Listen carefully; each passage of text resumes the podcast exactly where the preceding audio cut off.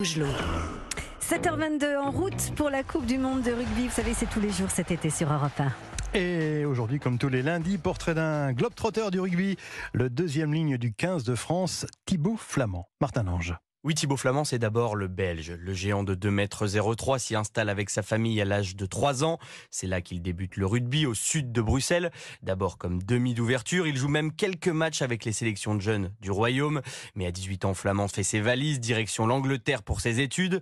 Il intègre l'équipe de son université où ses entraîneurs décèlent immédiatement son potentiel. D'abord, quand je suis arrivé à l'université d'Angleterre, il y avait 5 équipes. Donc j'ai commencé euh, dans la cinquième équipe et euh, les, coachs de l'équipe 1 étaient venus me parler pour me dire qu'ils comptaient me faire progresser, etc ça c'était euh, c'était un bon signe. Après ouais, l'Argentine aussi ça a été un déclic. J'ai approché le, sport et euh, ma façon de jouer euh, d'une façon un peu différente et ça m'a beaucoup beaucoup aidé. Oui, car après les Midlands, Flamand s'envole pour l'Argentine, toujours pour son cursus scolaire puisqu'il est stagiaire à l'ambassade de France.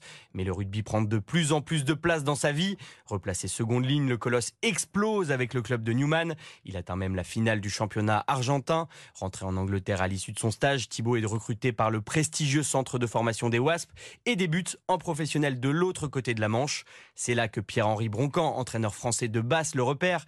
Il alerte le staff du 15 de France et surtout son ami Hugo Mola, le coach de Toulouse. L'été suivant, Flamand débarque dans la ville rose. Fin du périple, mais pas de la progression du garçon.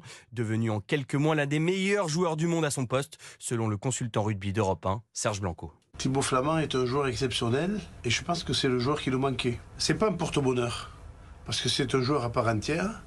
C'est un joueur qui sait tout faire. Et c'est ce prototype de deuxième ligne moderne qui saute, qui plaque, qui court, qui a de la technique.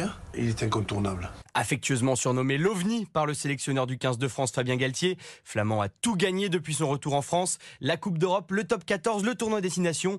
Il ne lui manque qu'un titre le plus beau pour couronner ce parcours hors du commun. Martin Lange en route pour la Coupe du Monde de rugby tous les matins à 7h22 sur Europe 1.